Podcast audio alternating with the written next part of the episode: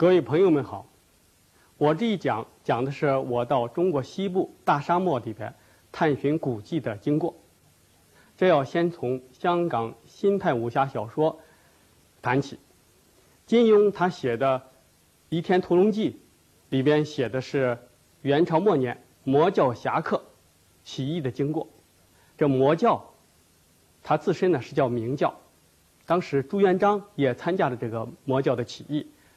他就是靠了明教的力量，建立了大明帝国。这个大明的名字就是从明教来的。这本书里边还说到，明教它的本山呢是在西域大漠之中，昆仑山光明顶上，离东土有十万八千里，只有唐僧西天取经的时候才到过那里。说到唐僧西天取经，那么《西游记》啊写的非常详细。唐僧西天取经第一站，就是到遇到了八百里的火焰山。这火焰山啊，就是铜头铁身子的人到那儿也要化成水，人是很难经过的。那么，到底这个明教的本山是在是不是在那里？有没有火焰山？这个人们做过考察。这火焰山呢，确实是有，就在西域大漠之中，在今天的吐鲁番。这火焰山啊，是天山的一条支脉，它在新疆从西向东延伸。夏天的时候啊，这这个山啊是土红色的，夏天的时候啊，太阳晒着以后啊，这个热气蒸腾，温度达到四十五度到五十度。热气蒸腾呢，就看着这山上的红土，就像是冒出一一股一股的火焰向上升腾。火焰山这个地方啊，人们在一百多年前去考察过，在峡谷的深处，确实发现了很多古代的洞。这个古代洞啊，经过人们考证，都是佛教的洞。这考古学家在这洞里边还挖出了很多。古代人写的经卷，还有古代人绣的彩旗。这个经卷啊，写的文字都是古代的人们现在不认识的文字。经过近几十年来的研究，发现这些经卷呢，都是一半是佛教的，一半是摩尼教的。但是人们在那里考察这些洞窟啊，发现这洞窟要差不多有二百个洞窟呢，只有一个是摩尼教的。其余的全部是佛教的。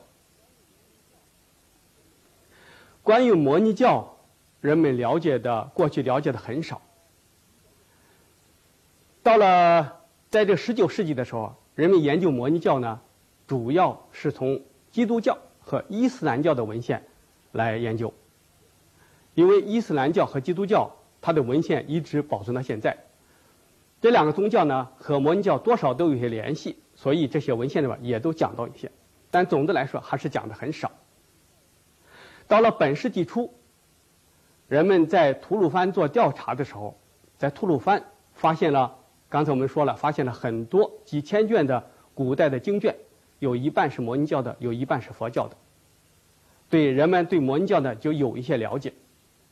到了三十年代，又在北非的埃及和突尼斯。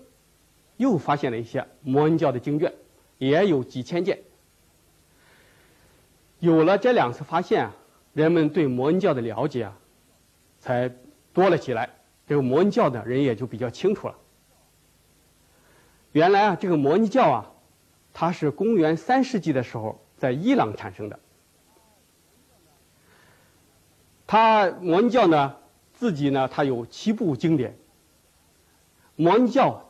从他的经典上来看，他认为啊，这个世界啊是有两个本源，一个善的本源，一个恶的本源。善的本源呢，呃，我们把它叫做光明王国；恶的本源呢，叫黑暗王国。这黑暗王国和光明王国的关系呢，也经过了三个发展阶段，也就是过去、现在和将来这三个阶段。在过去的时候啊。这两个王国是分开的，啊，到了后来呢，这个黑暗王国它侵犯了光明王国，这就是现在这个阶段。我们现在的世界就正处在摩恩教所说的现在这个阶段。这时候，两个王国就开始混战。摩恩教认为啊，到将来啊，光明王国一定能战胜黑暗王国，两个王国呢重新分开。这就是他认为两个本源、三个阶段。信摩尼教的人呢，他信摩尼教就是为了保存自己身上的光明的这个成分、光明的因素，将来呢他就能够升到光明王国。这摩尼教公元三世纪产生以后啊，它就在首先是在伊朗本土流传，很快呢就向西方传播，传播到西亚、北非、南欧、东欧、西南欧这些国家，向东呢又传到了中亚，中国的新疆，还有蒙古、中国的中原，一直传到中国的东南沿海，也就是传到。福建和浙江，这摩尼教在东方和西方的传播，大约都是延续到十五世纪。以后呢，就是因为其他宗教的排挤啊，就逐渐衰落了。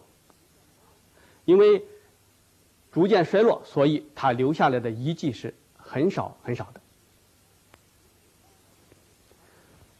从吐鲁番发现的摩尼摩尼教。和佛教经卷的数量来看，因为两个是相等的，那就说在唐朝的时候啊，这个地方曾经流行过摩尼教和佛教。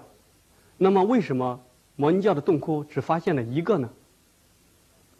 这中间还是有问题。那就是说有些摩尼教洞窟并没有找到，需要继续的探查。我就是从这个思想出发，到吐鲁番去考察这些摩尼教洞窟的。从八七年、八八年一直到九二年、九三年，我都到那个地方去考察，每次一两个月左右。终于在那个地方又找出来七十多个摩尼教的洞窟。那这些洞窟的总数啊，在当地全部洞窟的三分之一以上。那么这些摩尼教，我说的这些摩尼教洞窟到底是不是摩尼教的呢？我每一个洞窟。都进行过深入的调查，每一幅画都进行过论证，完全可以证明它是摩尼教的。下面呢，我们就去看一看这些洞窟到底是怎么样的，壁画是什么样的。我们先去最大的一个峡谷，火焰山的一个峡谷。这个峡谷的名字叫做博兹克里克。在这个博兹克里克这个地方有一个洞，它里边是这个摩尼教洞窟的画着很大的一幅壁画。这幅壁画呢，叫做《礼拜生命树图》。这个生命树在摩尼教的经典里边就代表着光明王国。我们看这树是三棵树，长在水池里边，水池下面还有鸭子。这种画法就是。摩尼教产生地这个伊朗的这种画的风格，树上面呢还有开了十二朵大花，下边树下边结着很多果实，在树的两边有跪着的人，有站着的人。这跪着的就是当时吐鲁番的这个地方国家的王公贵族，站着呢是摩尼教的名士。是摩尼教的神。另外，在画的下边有很多当地文字的题记，这叫回鹘文。回鹘文的题记，这回鹘文的题记写的内容呢，一个是写的这些做礼拜的人的姓名、职务，也写着他们赞颂摩尼、赞颂光明王国的词句。另外。在这个洞里边还画的有一幅画，这个画呢是摩尼教的寺庙图。这个寺庙图啊，现在是已经看不到了，但是几十年前啊，在一百年前的时候，人们去考察的时候能见到这个画，而且把它画下来了。这个画中间这部分就画的是摩恩教的寺庙。这寺庙是五层台的形状。它的主要的殿堂是在下边第一层。我们看着有五个门，这五个门呢，就表示是有五个大殿。再往下就是有两组台阶连着大地。再往上是有七颗星。通过这七颗星一直连到天上，这天呢也是七重天。这个七颗星、七重天，就和摩尼教就是代表着摩尼教的七部经典。这摩尼教的教义里面就说，你信摩尼教，就是要念这七部经，每天要念这七部经，通过念这个经，你将来才有可能上升到光明王国。这光明王国里边也也是充满了七部经。这个摩尼教的四义图很很有用，我们根据这图呢，再到另外一个地点。这个地点呢叫圣经口，在圣经口这个地方有两座规模很大的摩恩教的寺庙。现在我们先看这一座，这是靠南的一所寺庙。这个寺庙现在我们看得出来。它是上下一共有五层，主要的这个从上面数的话，现在看到四层，第五层呢，因为这个地方修建公路时候把下边这一层就铲掉了。这个它的洞窟啊，主要修在第二层和第三层，上边的第四层和第五层没有洞窟，那就说他修这个四层和五层是完全有意的，完全是。因为要按照摩尼教的寺庙的规定来修建的。我们再看另一座寺庙，就是北寺。北寺也是很雄伟、很高大，上下有差不多三十米那么高。在这寺庙，它的主要的一层建筑啊，主要的大殿建设在第一层。这第一层上有五层大殿，五个大殿。大殿前边。有很长的两段台阶，通到地面。这个寺庙的壁画很多，我们先看其中的一个洞的壁画。这洞里边全部画满了壁画，在正中间正壁一进门正壁看到这画呢，是画的是最重要的一幅画。这幅画呢叫做。生命树和死亡树的交汇图。现在我们看右边这一半这画这个树呢，就是生命树；左边这个呢是死亡树。生命树，我们看这个枝叶长得很繁茂，啊，还有果实。这个生命树就象征着光明王国繁荣昌盛。左边这个呢是枝叶是干枯的，这就是死亡树，实际上没有生命。它象征着黑暗王国的衰败和荒凉。这树干在下边是交叉在一起的。现在我们看到能只能看到一次交叉，再往下的交叉呢是壁画是因为脱落了看不到，但是从摩恩教的经卷上插图来看，这地方还应该有一次交叉，那就是说树干有两次交叉。因为树干有两次交叉呢，从下到上。就分成了三个段落，这三个段落呢，就分别表示过去、现在和将来，也就是整个这棵树这个画面表示了摩尼教的两个本源、三个阶段，在这个一幅画里边完全表现的很清楚。在这洞里边，两面还两侧壁，一直到洞的顶上，还画的有很多壁画。最主要的画的是生命树，也叫做宝树果园图。每一棵树的形象是不一样的，但是每一个树都是枝叶繁茂，结着很多的果实，而且在树之间呢有鸟在飞翔。整个这些呢就表示光明王国繁荣昌盛，欣欣向荣。这是其中一个洞，在另外一个洞里边。还画着很多生命树，种类更多，其中特别显著的是有葡萄树。这个葡萄树也是一种生命树。另外，葡萄树本身还表示这个地方住着摩尼教的教团，那就是说僧人、高僧都经常在这个地方活动。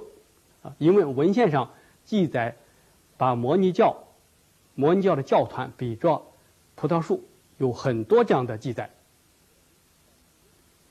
这是在圣经口我们看到这些壁画。下面我们再到另外一个地方，这个地方呢叫吐峪沟。这个吐峪沟是个在吐鲁番来说，在火焰山里面说是最大的一个峡谷。在这个峡谷的深处，两侧是高高的悬崖，悬崖的顶上修建着摩尼寺。这地方有好几十个摩尼教的洞，也画了很多壁画，其中有三个洞。画着非常重要的壁画，这三个洞画的壁画是一个类型、一个题材。现在我们看其中的一个，这个洞里边最主要的壁面就是一进门正对着地方画的是这种七重宝树明史图。我们看它是把画面上下分成七列，左右分成七格，一共七七四十九格，每一格里边画了一棵生命树。在不同的洞窟里边，这生命树里边，树冠上和树下边画的内容不完全一样。有的画的是宝物，这宝物就表示这生命树结出很多很有价值的果实；有的呢是在树上画的是名石，这些名石呢都穿着白色的衣服，有男的有女的。这名石就是摩尼教的神的名字。另外，在树的下边。开的有莲花，莲花里边也都画的摩尼教的名史。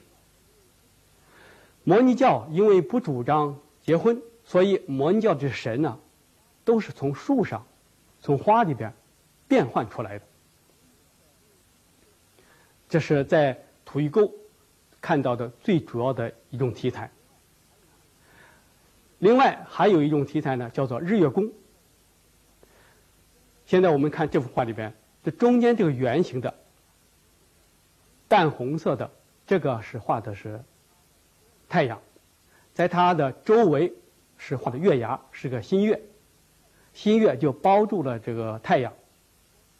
这种画法是一种波斯的画法，在摩尼教里边非常重视日宫和月宫，因为按照摩尼教的教义，摩尼教徒要升到天国去，第一站。是要到月宫，第二站是到日宫，然后才能到光明王国。在摩尼教的壁画里边表现这个题材的很多，比如说有一幅画呢，就画的是摩尼的像，摩尼像它的有头光，它的头光的中心就是太阳，周围是月牙，也是一个日月宫。在另外的摩尼教写经里边也有类似的题材。可见摩尼教是非常重视日宫和月宫，这种画法在佛教里边是绝对没有的。另外一幅画叫做阴阳人图。我们看这个人画的这个人站立，这个人呢身上从中间分成两半右边是黑色的，左边呢是白色的。我们把它叫做阴阳人，在摩尼教的经典里边，在历史上也有这样的记载。摩尼教认为。现在社会的人，现在世界上的人呢，他的每个人身体里边有光明的成分，也有黑暗的成分。你信了摩尼教，通过念经礼拜，你就可以保存你身上的光明成分，将来就可以升到光明王国。另外，按照中国的文献记载，唐朝的皇帝在大旱的年头啊，曾经请摩尼师，啊，他把这摩尼师呢也叫阴阳人，来求雨。这个阴阳人就他的形象呢，就是这样的表示的。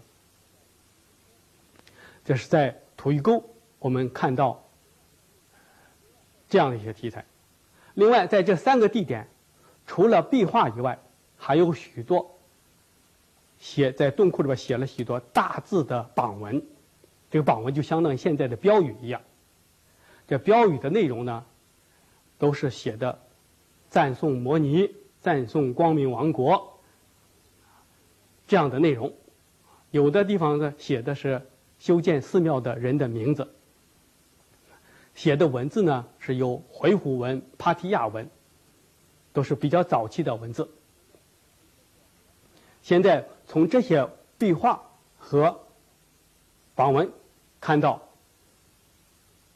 这些洞窟是摩尼教不会有什么问题，它完全符合摩尼教经典的内容。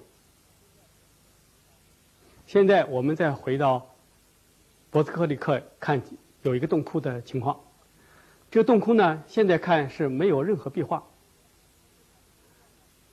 但是它的形状呢，又和土峪沟我们刚才说那三个洞窟画着七重宝树明史图，这形状完全是一样的。那么在这样洞窟为什么不画壁画呢？它应该是。也像土峪沟一样画七重宝树明史图的，我想这中间是有问题。我就仔细的在这个洞窟看，要爬到高处看，果然，在这个白灰的下边发现了壁画，而且壁画也看得很清楚，就是和土峪沟一样画的七重宝树明史图。现在可以看到。上下左右就是七行七列，画了七七四十九格，每一格里边也画一棵生命树，而且树上有明史，这样就完全证明这个洞最早也是一个摩尼教的洞窟。那么后来为什么又涂了白灰呢？那是因为佛教排挤摩尼教。摩尼教衰落以后呢，佛教的僧人呢，用了这些洞窟，他就把摩尼教的壁画呢，就都用白灰涂起来了。呃，佛教仍然用了这个洞窟。我问当地管理的人，他们注意到这点没有？他们说他们在这儿已经工作几十年了，他们没有发现这有壁画。我给他指出，他们一看啊，真的是有壁画，真的说明这些是。摩尼教的洞窟，他们原来是没有想到的。现在我们再回到我们一开始提出的一个问题，就是摩尼教在吐鲁番这个地方到底地位怎么样？是不是摩尼教的本山就在那个地方？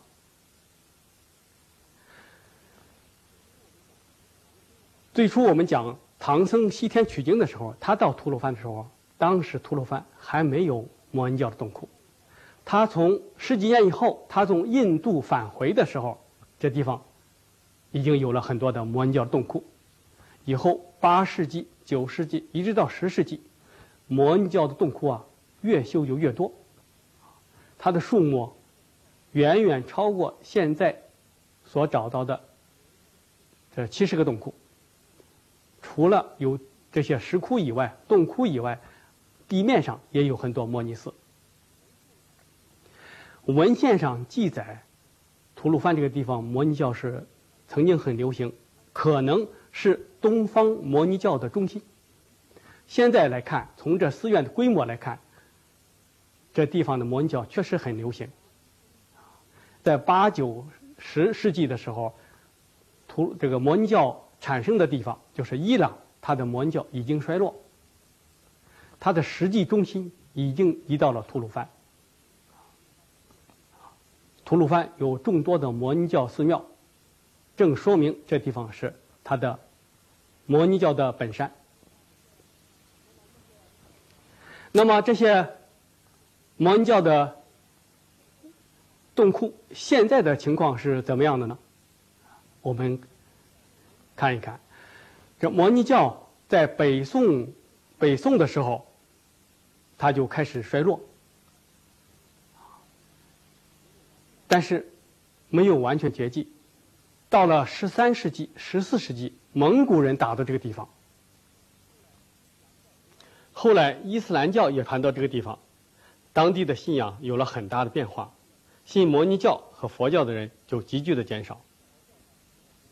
佛教呢和摩尼教的就衰落了，这些摩尼教和佛教洞窟呢，也就不再用了。现在。吐鲁番的人呢，信的是伊斯兰教，他们信仰伊斯兰教已经有五六百年了。实际上，在这个地区，在五六百年以前，曾经流行过佛教和摩尼教。不过，因为年代久远，一般人可能不大清楚。但是，这是科学考察证实了的。现在你到吐鲁番看到的，在城镇、在农村看到的，都是伊斯兰教的清真寺。每天，这些伊斯兰教的信徒到这寺庙里做礼拜。这些摩尼教洞窟，在有些地方保存它比较好，有些地方呢就差一些。这些地方，我们刚才讲的三个地方，都国家派的有人专门人在这地方看管这洞窟。冬天这洞窟地方显得很很衰败、很荒凉，但是到夏天这地方是人来人往、熙熙攘攘，每天有成百。上千的人到这地方来参观，这个时候的景象就有点像一千年前这地方流行佛教和摩尼教时候的那种香客众多的情况。摩尼教洞窟经过甄别以后，国际上也有人来这地方考察。国际摩尼教协会呢，决定明年九月在这地方开一次国际考察研讨会。到那时候，估计会有更多人到这地方来参观。我们也欢迎各地的朋友到这地方来参观。也许我们在那里有机会见面。